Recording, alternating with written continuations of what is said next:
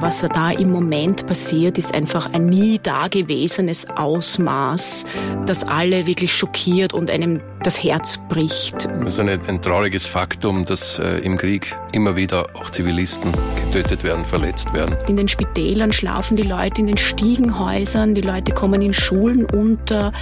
Wir schauen, dass ihnen ein Minimum an Würde und Behandlung zukommt. Wenn sie uns nicht lassen, dann werden alle diese Menschen in ihrem jeweiligen Hoheitsbereich ohne unsere Hilfe auskommen müssen. Und das ist wahrscheinlich die schlechtere Variante.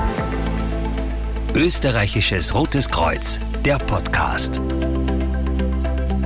Ja, damit herzlich willkommen beim Podcast des österreichischen Roten Kreuzes. Mein Name ist Isabella Richter. Schön, dass ich Sie begrüßen darf. Schön, dass Sie zuhören. Ja, meine Damen und Herren, nach der Eskalation im Nahen Osten erreichen uns täglich erschütternde Nachrichten aus Israel und dem Gazastreifen. Leider sind auch unzählige Zivilisten und natürlich ganz viele Freiwillige von Hilfsorganisationen vor Ort betroffen.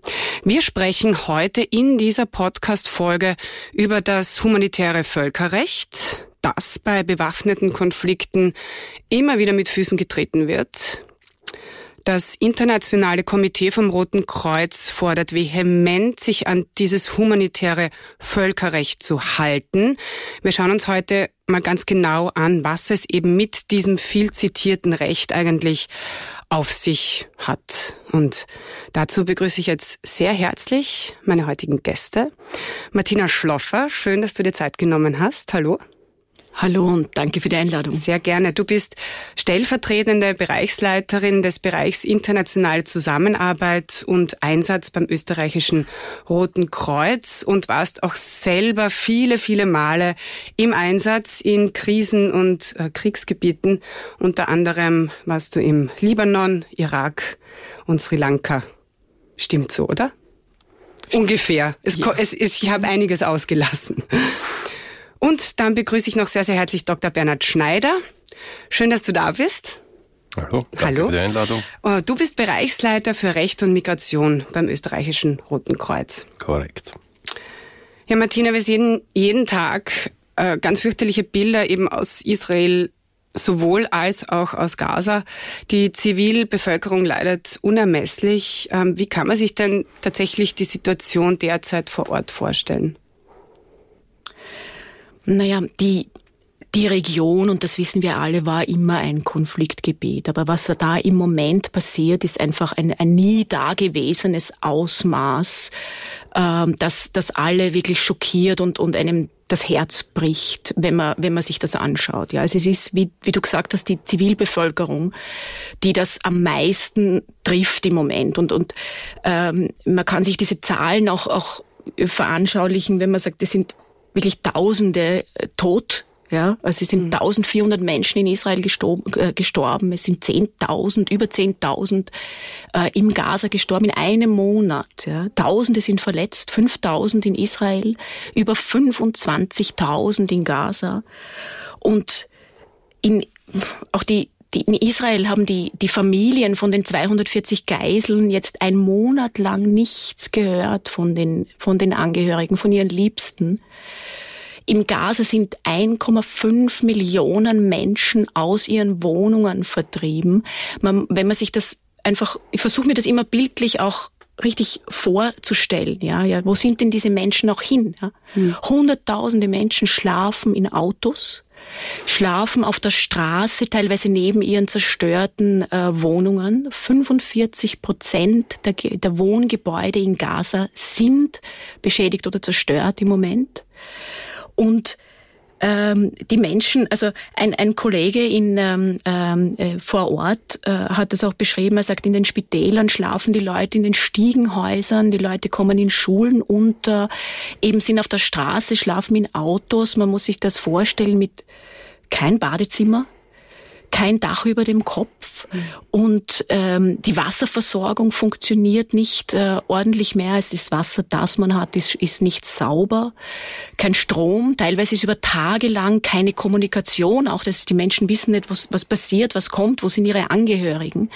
Und, und das ist eben das, dieses unglaubliche Leid, das die Zivilbevölkerung trifft, dass das so äh, markant ist hm. da im Moment und, und so schlimm ist. Äh, du hast gerade die Spitäler angesprochen. Das Rote Kreuz warnt ja auch von einem Kollaps des Gesundheitssystems. Ähm, wie wie schaut's da aus? Und, und was braucht's eigentlich bei diesen bewaffneten Konflikten am dringendsten? Also erste Hilfe, mhm. ähm, Sachen wahrscheinlich etc. Mhm. Ähm, äh, Kollaps des Gesundheitssystems, ja. Ja. Also das ist, das Gesundheitssystem äh, im, im Gaza kann jetzt schon den Bedarf nicht decken. Ja? Also man, man kann sich das nicht vorstellen, wie das bricht von heute auf morgen alles, wird alles stoppen, sondern es geht so Tag für Tag, Stück für Stück schlechter. Ja? Äh, man muss sich das auch vorstellen, jetzt wieder mit äh, 25.000 ähm, Verletzte, die sehr schnell akute Hilfe brauchen. Das medizinische Personal schafft das alles nicht mehr. Sie haben nicht die, das Material, Sie haben nicht die Medikamente. Ähm, unsere äh, Kollegen vom, vom internationalen Komitee haben ein extra Chirurgenteam geschickt, die jetzt äh, berichten, auch dass sie sagen, sie, sie operieren mit Taschenlampen.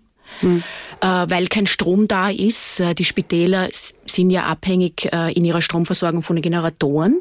Die Generatoren müssen mit Diesel betrieben werden und den gibt's halt nicht. Ja. Ähm, es gibt wenig Nachschub an, an eben medizinischem Material die, die, und, und das ist jetzt, also diese schwierige Art zu arbeiten, ja, das ist jetzt einmal nur für die Gesundheitseinrichtungen, die nicht beschädigt sind. Mhm.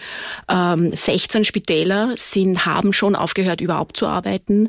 An die 32, glaube ich, waren es äh, vorgestern Gesundheitsstationen, also die, die nicht mehr arbeiten. 113 Gesundheitseinrichtungen sind beschädigt. Und das wird halt eben von Tag zu Tag schlimmer. Ich wollte gerade sagen, die Liste Kollegen, lässt sich die leider Liste ist endlos, ja. ja. Und das Leid ist unglaublich. Stellen wir uns krebskranke Leute vor, stellen wir uns chronisch kranke Leute vor, die Dauerversorgung brauchen. Ja, es geht ja, äh, das, das, man kann die ja nicht einfach heimschicken, beziehungsweise heim gibt sowieso nicht, ja, hm. auf die Straße. Hm. Die humanitäre Lage in Gaza ja, sei katastrophal, so heißt es äh, eigentlich eh von allen Seiten. Ähm, Bernhard, wie geht's dir als Völkerrechtler mit dieser Situation? Mir geht's damit leider sehr schlecht. Es war jetzt ohnehin schon zu hören. Äh, zu den wichtigsten, allerwichtigsten Vorschriften des humanitären Völkerrechts gehört der Schutz von Zivilisten und zivilen Einrichtungen, wie zum Beispiel Krankenhäusern. Das alles wird gerade mit Füßen getreten und absolut missachtet, wie wir gerade gehört haben. Und zwar nicht nur ein bisschen, sondern im größtmöglichen Stil. Das tut mir extrem weh, denn es zeigt äh, leider Gottes etwas, das man über die letzten Jahre und, und vielleicht fünf bis zehn Jahre immer stärker sieht, dass äh, Staaten immer weniger geneigt sind, sich an ihre internationalen Verpflichtungen zu halten. Mhm. Und das bezahlt letztlich leider Gottes die Zivilbevölkerung immer und immer wieder. Äh, Bernhard, was ist dieses humanitäre Völkerrecht eigentlich? Woher kommt das? Äh, und ja, welche Geschichte steckt da dahinter? Ja, wie der Name schon sagt, ist das Völkerrecht zunächst einmal. Das ist also das Recht, das zwischen den Staaten gilt. Nicht das, was da zum Beispiel in Österreich für uns anwendbar ist, sondern das, was die Staaten untereinander ausmachen. In der Regel durch Verträge. Das Völkerrecht ist im Vergleich zum innerstaatlichen Recht nur relativ, man könnte sagen, ein bisschen primitive Rechtsordnung. Da gibt's hauptsächlich vertragliche Regelungen, äh, die man vereinbart als Staat, als souveräner Staat und an die hoffentlich halten sich dann alle. Normalerweise, wenn einer sich nicht dran hält, muss sich der andere auch nicht dran halten und so geht das. Es gibt darüber hinaus Entwicklungen wie die EU zum Beispiel oder andere derartige Gebilde, die supranationales Recht schaffen, aber im humanitären Völkerrecht sind wir leider noch nicht so weit. Da gibt's über den Staaten sehr wenig bis gar nichts. Ich sage deswegen sehr wenig bis gar nichts, denn es gibt zwar einen internationalen Strafgerichtshof zum Beispiel in Den Haag, der allerdings nur für jene Staaten überhaupt anwendbar ist, die ihn vorher anerkannt haben, dadurch, dass sie sein Statut unterschrieben haben. Das haben natürlich nicht alle gemacht. Israel hat es nicht gemacht, auch die USA haben es nicht gemacht, die meisten größeren, wichtigeren Staaten haben es nicht gemacht. Ja Augenauswischerei eigentlich. Das heißt, dann, ne? Äh, die Durchsetzung ist mhm. nach wie vor eines der Kernprobleme des humanitären Völkerrechts leider. Ähm, ich hätte eine Zwischenfrage. Macht es eigentlich völkerrechtlich einen Unterschied, dass äh, Israel nicht gegen einen souveränen Staat äh kämpft, sondern gegen eine Gruppe, nennen wir es mal so? Äh, Israel kämpft in diesem Fall gegen einen nicht, sogenannten nichtstaatlichen Akteur, die Hamas. Das sehen wir in den letzten Jahrzehnten sehr oft in, in, in bewaffneten Konflikten, zum was weiß ich, Jemen, Sudan, äh, auch Syrien, ja, wo sich also sehr viele äh, nichtstaatliche Akteure am Konflikt beteiligen. Und äh, ja, das macht einen Unterschied, denn die klassischen vier Genfer Konventionen aus 1949, die der Kern des derzeitigen humanitären Völkerrechts sind, die gelten primär für den sogenannten internationalen bewaffneten Konflikt, also Konflikte zwischen Staaten. Ukraine gegen Russland zum Beispiel. Da hat man ganz klassisch das gesamte humanitäre Völkerrecht anwendbar. Irgendwann in den 50er, 60er, 70er Jahren ist man draufgekommen, das reicht nicht, denn es werden immer öfter diese nichtstaatlichen Akteure an Konflikten beteiligt. Das war damals ausgelöst durch die Kolonialkriege sozusagen, wo sich Staaten von ihren ehemaligen Kolonialmächten unabhängig gemacht haben. Da waren oft Widerstandsbewegungen, die eben kein Staat waren. Und die, die, die Kämpfe waren zwischen der Regierung und dieser Widerstandsbewegung. Und dafür brauchte man Vorschriften. Und man hat dann 1977 unter anderem ein zweites Zusatzprotokoll zu den vier Genfer Konventionen verabschiedet, wo Regelungen drin sind für genau solche nicht internationalen bewaffneten Konflikte. Das gilt aber hier leider nicht, weil im Fall durch Israel nicht anerkannt und nicht unterzeichnet. Ah, ähm, mhm. Daher bleibt nur übrig im Grunde der gemeinsame Artikel 3 der ursprünglichen alten vier Genfer Konventionen aus 1949. Der war damals in weiser Voraussicht für genau sowas gedacht, ist aber natürlich nur ein Artikel und enthält daher nur sehr rudimentäre Schutzbestimmungen. Dort allerdings steht auch schon drin, Geiselnahme ist verboten, Angriffe auf Zivilisten sind verboten, Kollektivstrafen sind verboten und dergleichen mehr. Mhm. Also das heißt jetzt nicht so, dass hier keine Regeln gelten. Es gelten nur relativ wenige. Kommen wir nochmal zu den Regeln. Welches Recht haben denn jetzt ganz klar Zivilisten durch dieses humanitäre Völkerrecht? Also Zivilisten sind unter allen Umständen zu schonen, sind, dürfen nicht angegriffen werden. Das ist der, der, der sehr wichtige Grundsatz des humanitären Völkerrechts, der lautet der Grundsatz der Unterscheidung. Ja, jede Konfliktpartei, egal ob Staat oder Nichtstaat, äh, hat jeder, zu jeder Zeit und bei jedem Angriff zu unterscheiden zwischen Kombatanten einerseits, das ist vulgo Soldaten, Juristen sprechen für Soldaten, und äh, Zivilisten andererseits. Und die Zivilisten und deren zivile Infrastruktur, zivile Wohngebäude und dergleichen dürfen an sich nicht bekämpft werden. Bekämpft werden dürfen nur Kombatanten beziehungsweise militärische Anlagen, militärische Ziele, Waffen und dergleichen. Und dieser Grundsatz findet sich natürlich auch in dem gemeinsamen Artikel 3 der Genfer Konventionen. Zivilisten sind unter allen Umständen mhm. zu schonen. Mhm. Genau das passiert derzeit leider nicht. Ähm, welches ähm, oder welche Sicherheit gibt äh, Einsatzkräften dieses humanitäre Völkerrecht vor Ort? Oder kann man das überhaupt so sagen? Gibt das Sicherheit? Gibt einem das ein besseres Gefühl? Ähm, ja, es gibt uns Sicherheit. Ja, es gibt den Einsatzkräften vor Ort Sicherheit. Das ähm, Rote Kreuz, der Rote Halbmond, der, äh, der Rote Kristall sind eben im humanitären Völkerrecht äh, verankert als Schutzzeichen. Und diejenigen, äh, die äh, neutrale, unparteiliche Hilfe geben, den Menschen und diese Schutzzeichen tragen, die, die sind auch, und die Sanitäter, zum Beispiel das medizinische Personal, die dürfen, sind nicht klar gekennzeichnet, also sind klar gekennzeichnet als nicht äh, Kämpfende und die dürfen nicht angegriffen werden. Ja? Und ähm, äh, wir sind hier auch, auch sehr, sehr genau und wir sehen, also wir hören immer wieder von äh, Problemen, wenn das nicht eingehalten wird. Wir müssen aber auch sehen, dass in viel, viel mehr Fällen in der Welt, auch äh, wenn es leider ähm, schlechter wird, aber grundsätzlich in viel, viel mehr Fällen wird es eingehalten. Ja. Mhm. Es gibt uns Schutz. Wir sind da sehr, sehr genau. Wir sind da sehr, wir, wir machen keine Kompromisse auch äh, in unserer Art, wie wir damit arbeiten. Wir arbeiten immer unparteilich, immer neutral, damit es da auch keine Zweifel geben kann, keine Kompromisse geben kann. Und das muss geschützt werden. Und, äh, und wir meist, also in den meisten Fällen können wir uns in diesen Regionen bewegen. Da gibt's natürlich ganz viele Spielregeln. Ja, man geht da nicht einfach los ja, mhm.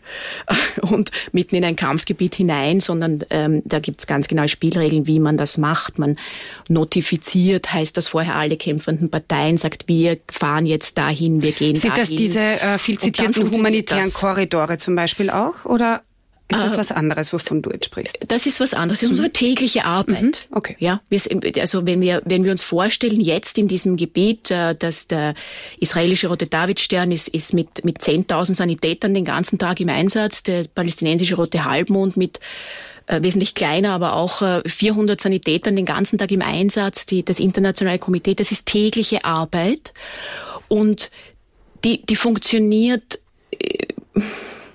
mehr schlecht als recht im Moment, aber das muss, muss gehen. Ja. Also das ist, das ist Standardarbeitsweise. Und ähm, hier muss man eben schauen, dass die, die, ähm, die Kombatanten, die, die kämpfenden Parteien informiert sind, wenn man irgendwo hinfährt und äh, dann eben sich daran halten, dass man nicht angegriffen wird großes Vertrauen gefragt. Hm. Es funktioniert öfter, als dass es nicht funktioniert. Ja, ah, also es, es, es geht. Aber dennoch, äh, wie, wie geht sie da mit der Angst eigentlich um?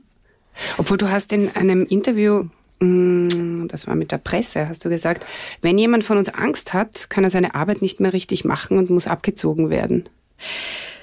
Wir werden extrem gut auf solche Einsätze vorbereitet. Ja, man macht sehr viele Trainings und die Trainings sind oft so hart, dass man ich, ich hatte einige Kollegen äh, in meinen Trainings, die im Training gesagt haben, okay, das, das ist, nichts für das mich. ist nichts für mich. Mhm. Ja? Und da ist schon eine starke ähm, äh, ein Training, wo man lernt, dass man lernt sich selbst kennen. Und dann gibt's ganz genaue Sicherheitsregelungen. Das heißt, ich weiß genau, was ich tun darf und was nicht. Ich weiß, wohin ich gehen darf und wohin nicht und wann.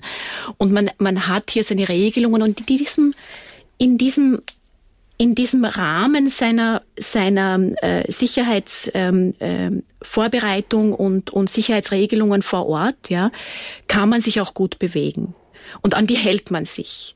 Und äh, man hat seinen Respekt. Ja, man muss Respekt haben. Ja. Also das, wir, wir sagen auch, man kann kein Draufgänger sein, das ist, geht nicht. Ja, man muss respektvoll und, aber wenn man von Angst wirklich massiver Angst behindert wird, dann kann man nicht mehr gut arbeiten. Ja? Das heißt, das muss man für sich selber abwägen und das ist vielleicht auch situationsabhängig. Ja? Wenn ich sage, nein, da habe ich jetzt Angst, dann gehe ich da nicht hin.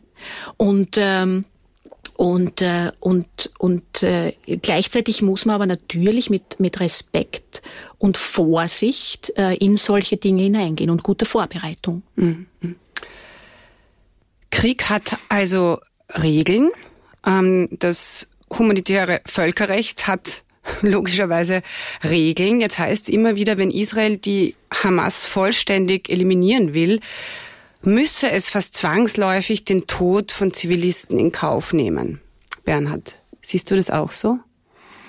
Das ist eine, ein trauriges Faktum, dass äh, im Krieg immer wieder auch Zivilisten äh, getötet werden, verletzt werden und zivile Einrichtungen zerstört werden.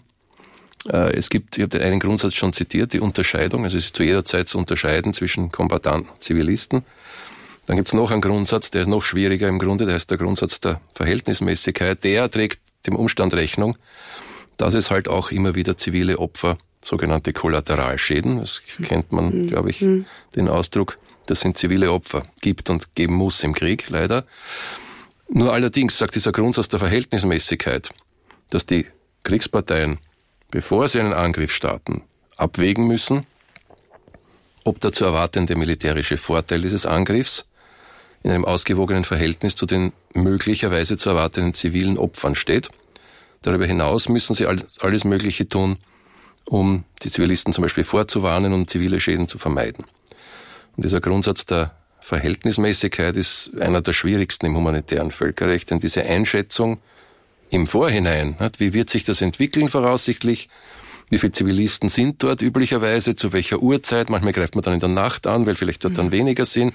Oder umgekehrt, wenn das Gebäude sind, wo Leute schlafen in der Nacht, dann vielleicht eher am Tag. Also man muss dann abwägen, wie minimiert man die zivilen Opfer nach Möglichkeit. Aber ja, es ist leider ein Faktum des Krieges, dass auch Zivilisten dabei äh, verletzt werden und sterben.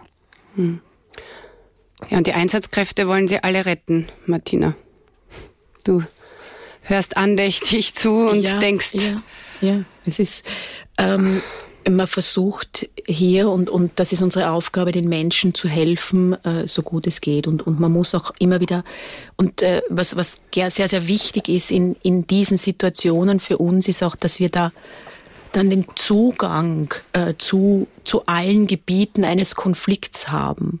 Und, und da, da komme ich auch auf diesen, auf diesen Punkt, äh, der für uns so wichtigen Neutralität. Ja, es ist für uns so wichtig, dass wir allen Menschen, die hier äh, unsere Hilfe brauchen, helfen können, dass wir den Zugang haben zu den Menschen, die da Schaden äh, nehmen, äh, dass, ähm, dass, dass wir ganz strikt äh, auch das Vertrauen aller Konfliktparteien brauchen, dass wir neutral sind, weil sonst kommen wir da nicht hin.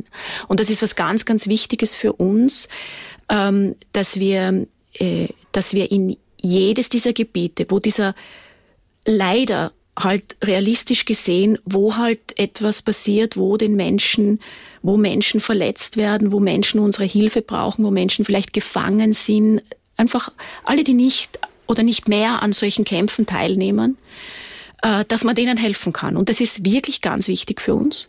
Und, äh, und wir wollen und wir brauchen diesen Zugang zu allen, ähm, allen mhm. Orten eines Konflikts. Und deshalb müssen wir auch so neutral sein. Mhm. Machen wir es vielleicht äh, noch ein bisschen äh, fester. Also wie kann ich mir diese Neutralität tatsächlich im Einsatz vorstellen? Also ihr helft jedem und macht keinen Unterschied, Opfer, Täter, wie, wie schaut das genau aus? Ähm, wir können uns das vorstellen wie bei der Rettung in Österreich, wenn da ein Verkehrsunfall ist. Ja, man fährt dahin und hilft nach dem Maß der Not.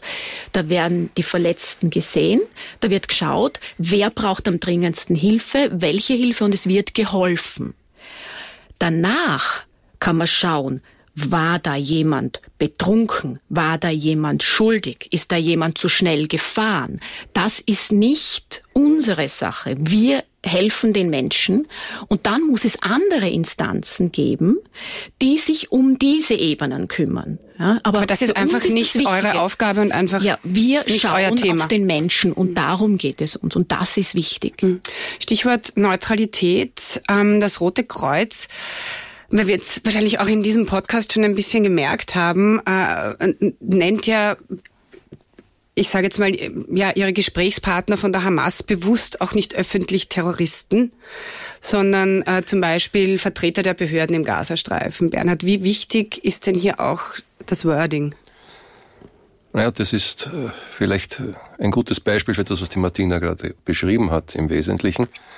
Und ich kann das nur unterstreichen. Ja. Neutralität ist ein Grundsatz, der uns nicht sagt, was wir tun sollen, sondern wie wir es tun sollen und der uns dabei hilft, unsere Aufgaben zu erledigen. Der uns dabei hilft, Zugang zu den Opfern des bewaffneten Konflikts zu bekommen. Neutralität an sich, und ich glaube, es ist wichtig, das zu sagen, ja, ist weder gut noch schlecht, ja, noch besonders edel, noch sonst irgendwas. Neutralität an sich ist völlig wertneutral. Mhm. Es kommt darauf an, warum man neutral ist. Man kann neutral sein, wenn man ein Feigling ist. Man kann neutral sein, weil einem alles egal ist. Man kann aber auch neutral sein, weil einem die Menschen wichtig sind und wenn man nur so zu ihnen hinkommt und ihnen helfen kann. Wir glauben, das ist ein gutes Motiv, neutral zu sein, ohne dass das jetzt die Neutralität besonders in den Himmel hebt oder besonders gut oder böse macht. Es ist ein Mittel, um unsere Tätigkeit überhaupt tun zu können. Und das ist manchmal, würde ich sagen, sehr schwer. Es ist eine, sicher unsere, einer unserer schwierigsten Grundsätze, auch emotional. Aber einer der wichtigsten wahrscheinlich. Wenn man weiß, was alles los ist und was alles vorgeht und dann immer noch sozusagen gezwungen oder genötigt ist, sich unparteiisch zu verhalten, keine Seiten zu ergreifen, keine Partei zu ergreifen, ja, niemanden zu bevorzugen und auch nicht den Eindruck zu erwecken, das ist ja das Wichtige. Die, die, die Konfliktparteien müssen sehen, dass wir nicht einmal den Eindruck erwecken, eine von ihnen zu bevorzugen. Würden wir das tun, wären unsere Leute gefährdet und würden wir nicht in der Lage sein, unsere Arbeit zu tun. Und wird euch das auch oft angekreidet, dass ihr eben nicht Partei ergreift? Ich habe schon gesagt, das ist emotional schwierig. Das ist für, für, das ist für mich persönlich emotional schwierig. Ich weiß von Kolleginnen und Kollegen, dass das nicht leicht ist und das ist natürlich auch von außen betrachtet nicht leicht und nicht, nicht augenblicklich klar, warum wir das machen. Deswegen habe ich jetzt auch und auch die Martina so viel Zeit genommen, um das zu erklären. Das ist das einzige Mittel, von dem wir wissen, dass es uns unsere Tätigkeit erlaubt. Wir haben keine Zwangsbefugnisse, um die Staaten oder Konfliktparteien zu zwingen, uns reinzulassen. Wir sind darauf angewiesen, dass sie uns lassen. Wenn sie uns nicht lassen, dann werden alle diese Menschen in ihrem jeweiligen Hoheitsbereich ohne unsere Hilfe auskommen müssen. Und das ist wahrscheinlich die schlechtere Variante. Mhm.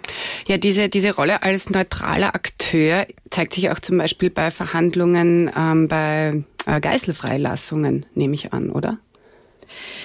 Ähm, da, da zeigt sich das ähm, äh, sehr, sehr gut, weil Verhandlungen passieren ähm, äh, zwischen verschiedensten Institutionen. Und dann ist ja oft, dass, dass eben äh, wir gerufen werden, weil man uns vertraut, dass wir komplett neutral sind, um die Geiseln irgendwo abzuholen, zu übernehmen und jeder vertraut uns, dass wir das ordentlich machen und, und sie irgendwo hinbringen. Und das passiert immer wieder. Wir bieten uns da auch an, das zu tun. Und äh, das ist ja auch jetzt passiert im, ähm, im, im Konflikt, dass äh, wir dann eben gerufen werden, äh, die Geiseln zu übernehmen, zu betreuen und, und äh, äh, dann wieder weiterzugeben. Mhm. Und das gilt ja. auch ähm, bei Besuchen ähm, von Kriegsgefangenen. Das ist ja eigentlich eure Pflicht, oder? Da spielt die Neutralität natürlich auch eine wesentliche Rolle, weil ihr, ihr besucht ja alle Seiten. Absolut. Also äh, Gefangene im, äh, im Zusammenhang mit einem bewaffneten Konflikt äh, werden und, und haben das Recht auch, äh, die müssen ja auch, äh, sind zählen zu dieser Gruppe der Menschen, die nicht an einem Konflikt teilnehmen, ja nicht mehr meistens. Und ähm, äh, auch die haben natürlich als Recht auf, auf einen Schutz, ja, auf ordentliche Behandlung. Wir können hier oft nicht urteilen, wir können nicht urteilen, warum die da jetzt gefangen sind. Wir schauen, dass es ihnen ein Minimum an, dass ihnen ein Minimum an, an Würde und Behandlung zukommt.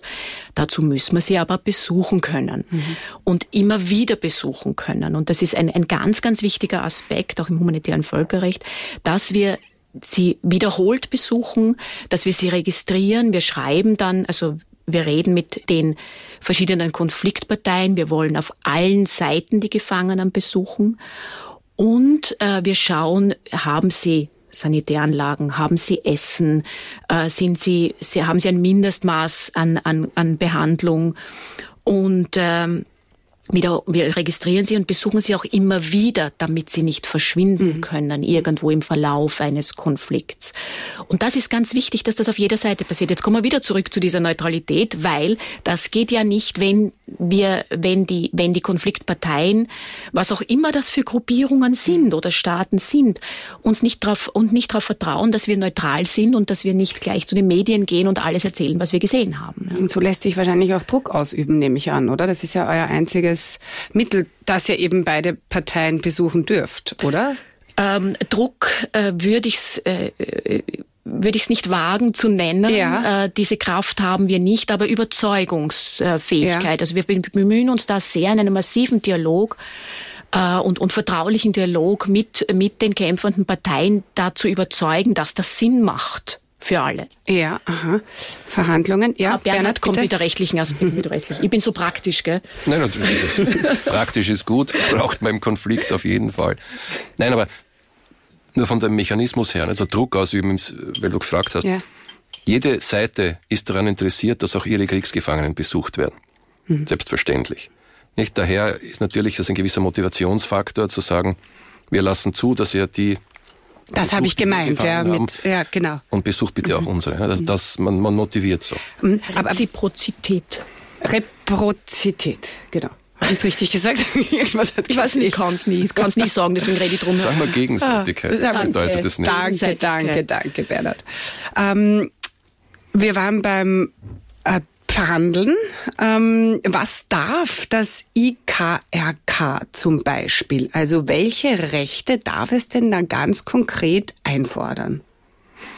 Naja, die Rechte, die Zivilpersonen bzw. auch Kriegsgefangenen und andere Opfer des bewaffneten Konflikts nach dem humanitären Völkerrecht haben. Die wichtige Rolle des IKRK, aber auch natürlich der Nationalen Rotkreuz- und Rothalbmondgesellschaften ist es ja, darauf hinzuwirken, dass die, die, die Parteien das humanitäre Völkerrecht einhalten. Das tun wir einerseits dadurch, dass wir informieren, oft genug ist es gar nicht bekannt, zumal bei nichtstaatlichen Akteuren, aber natürlich auch bei staatlichen Akteuren ist es immer wieder wichtig, darauf hinzuweisen, was eigentlich ihre Verpflichtungen wären. Also wenn man so will, könnte man sagen, das Rote Kreuz ist eine Art, eine, eine, eine Art jetzt nicht sehr verbindlich, aber doch ein, ein Durchsetzungsmechanismus für das humanitäre Völkerrecht, da es eben keinen gesetzlichen oder jetzt überstaatlichen Mechanismus gibt. Das heißt, unsere Rolle besteht immer wieder darin, hat die Martine auch schon gesagt, darauf zu informieren, darauf hinzuweisen, zu überzeugen, gut zuzureden, mhm. immer und immer wieder, um eben den Parteien ihre Pflichten in Erinnerung zu rufen. Das ist die zweitbeste Lösung. Klarerweise die beste Lösung wäre selbstverständlich eine, ein, ein globales, verbindliches Regime. Äh, und wenn ich mir was wünschen dürfte, würde ich mir genau das wünschen. Ein globales, verbindliches Regime, das die Einhaltung des humanitären Völkerrechts sicherstellt und diejenigen zur Verantwortung zieht, die es verletzen. Hm. Das ist das, was eigentlich wirklich nötig wäre aus meiner Sicht. Ja, bleiben wir da gleich bei dem Thema. Was ist eigentlich, wenn das humanitäre Völkerrecht nicht eingehalten wird? Also wie wird ähm, da auf Vergehen reagiert? Welche Strafen gibt es und wie kann man die durchsetzen? Die Staaten haben 1949 eben äh, das moderne humanitäre Völkerrecht geschaffen. Sie haben, würde ich sagen, umfangreiche und, und weithin gute Regelungen geschaffen. Sie haben 1977 dann noch einmal ergänzt und dann die moderne, moderneren Arten der Kriegsführung angepasst. Was sie nicht getan haben, und das finde ich eigentlich verwunderlich, auch, auch im Eindruck des Zweiten Weltkriegs nämlich, wo sie es ja ursprünglich geschaffen haben, nicht getan haben, war ein eben ein globaler, effektiv wirksamer Umsetzungsmechanismus, der nicht die Staaten selbst sind.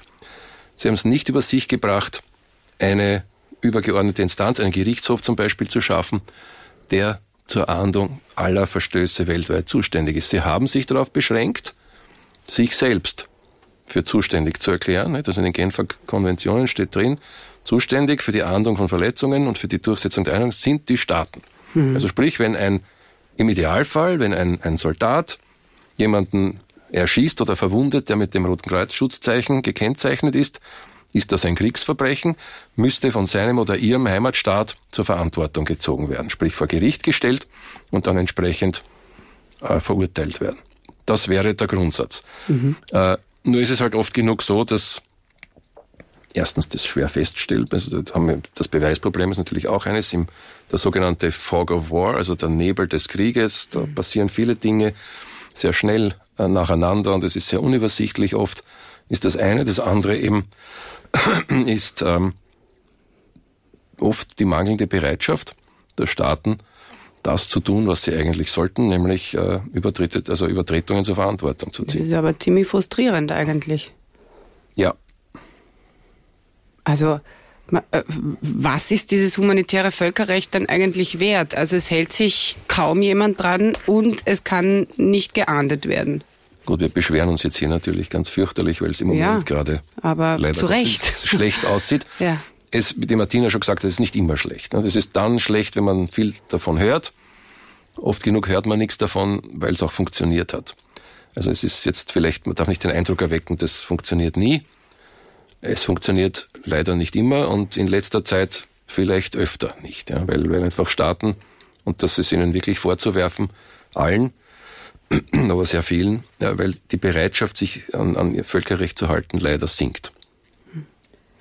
Wenn ich, wenn ich da drauf setzen darf, auch ähm, Bernhard, bitte korrigiere mich, wenn ich, wenn ich ähm, vom juristischen Denken her einen Fehler mache, weil eine Juristin bin ich nicht. Aber ich persönlich für mich vergleiche das dann immer mit dem Gedanken, ähm, es passieren Morde in unserem Land, aber niemand würde auf die Idee kommen zu sagen, na ja, aber wenn eh Morde passieren, brauchen wir ja gar kein Gesetz, das das verbietet. Ja. ja. Also äh, das hat schon, die Regeln haben schon ihren Sinn, auch wenn es gelegentlich Leute gibt, die sich nicht daran halten. Hm. Und die wären nicht weniger wichtig, weil sich jemand nicht daran hält. Hm. Der Schutz der Zivilbevölkerung ist jetzt wichtiger denn je oder genauso wichtig wie immer. Wichtig ist nur sozusagen, und man merkt dadurch wesentlich stärker, dass es eben Probleme bei der Einhaltung gibt. Hm. Ja, ich bedanke mich sehr, sehr herzlich. Ich glaube, ähm, wir haben jetzt viel gehört über das humanitäre Völkerrecht. Abschließend, Bernhard, vielleicht sagst du nochmal, ähm, wie muss das humanitäre Völkerrecht jetzt ganz konkret reformiert werden? Welche nächsten Schritte wünschst du dir in ganz naher Zukunft? Ja, wie gesagt, wenn ich mir das wünschen dürfte, dann würde ich mir wünschen, dass der Internationale Strafgerichtshof, den es ja schon gibt, mhm. Und der ja von vielen Staaten, auch Österreich zum Beispiel, schon seit langem anerkannt ist, für alle Staaten der Welt zuständig ist, also alle Staaten der Welt dessen Statut ratifizieren und künftig daher, wenn der Staat selbst nämlich nicht in der Lage oder nicht willens ist, die Einhaltung des humanitären Völkerrechts sicherzustellen, es eine überstaatliche Instanz gibt, die das für ihn übernehmen kann. Das wäre wirklich ein großer Fortschritt. Mhm. Martina, Martina gibt es abschließend etwas, ja, ich sage jetzt mal, dass du uns irgendwie erzählen kannst, das Hoffnung macht in diesen Zeiten? Das ist, das gerade jetzt in, in diesen Zeiten, ähm, finde ich extrem, extrem schwer. Also ich muss auch gestehen, auch, auch, auch mir äh, geht, geht das. Ich, hab, ich bin seit 26 Jahren in, in dieser Arbeit und, und mir geht das momentan extrem nah, was da passiert. Ja, das ist, es ist was sehr Ungewöhnliches und, und Besonderes. Ähm, ich glaube, das Einzige, was man wirklich sagen kann, ist, ist also für uns, ja, für, für, für die Arbeit ist es wirklich immer jedem, jedem einzelnen Menschen, den wir helfen können, ja, und dem man helfen kann, egal wo, ja, das, das ist ein Hoffnungsschimmer. Ja? Und, und wenn man sagt, ich, ich habe jetzt nicht die Macht, das Ganze, es braucht hier in dieser Situation, es braucht politische Lösungen. Ja? Wir werden das nicht lösen, es braucht politische mhm. Lösungen für das. Äh, und, und was, was wir tun können, oder ich sage mal, was mich am, am Weitermachen hält, ja. ja, sind die, die einzelnen Menschen. Also wenn, wenn wieder einem Menschen was geholfen, geholfen werden konnte, wenn einem Menschen das Leben gerettet werden könne. Egal, ob das in Österreich ist, bei, äh, auf, der, auf der Straße, im, im Sozialdienst, wenn, wenn einem Menschen geholfen werden konnte, dann war es das wieder wert. Ja. Und, und das ist für uns etwas ganz Wichtiges. Insgesamt für die Situation kann ich nur sagen, ich, ich habe nur, ich, ich habe Hoffnung, Hoffnung, dass, dass die Menschen und, und dass die Entscheidenden so, so vernünftig sind, dass sie das beenden werden. Ja. Und, und es hat viele Kriege gegeben in dieser Welt und wir haben viel geheilt als Menschheit äh, über die Jahrhunderte und, und wir können nur hoffen, dass, dass früher oder später wir auch das schaffen. Mhm. Martina, vielen Dank. Danke Bernhard. Danke für eure Zeit. Ja, und bei Ihnen äh, Liebe ZuhörerInnen, bedanke ich mich auch sehr, sehr herzlich ähm, für die Aufmerksamkeit. Wenn Sie den Podcast des österreichischen Roten Kreuzes vielleicht weiterempfehlen möchten, dann tun Sie das doch. Wir freuen uns darüber. Ansonsten machen Sie es gut. Bis zum nächsten Mal und alles Schöne.